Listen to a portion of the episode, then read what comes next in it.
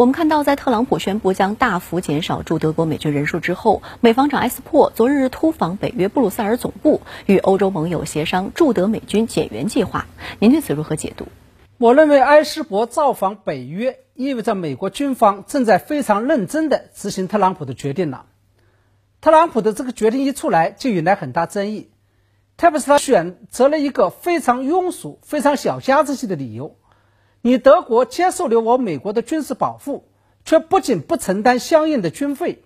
而且还不买我美国的东西，偏偏要跑去买俄罗斯的游戏资源。大家知道，二战后的美国之所以在德国驻军，其中的一个冠冕堂皇的理由就是，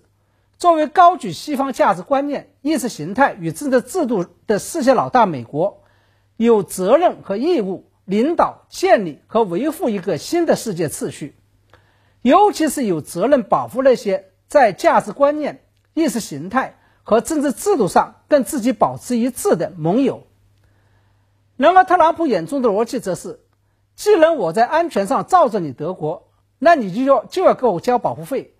同时你所有的经济利益都只能给我美国，而不能给俄罗斯等敌对国家。换句话说，特朗普的这个逻辑。把美国这个国家的格调给整个给降低了好几个等级，从为世界承担责任的全球霸主，做成了一个到处吃拿卡要、到处占小便宜的流氓警察，甚至是做成了一个到处收保护费的黑社会老大。这样一种做法将会从根子上破坏美国与西方盟友的关系，甚至是动摇美国与其他国家结盟的政治、文化与价值根基。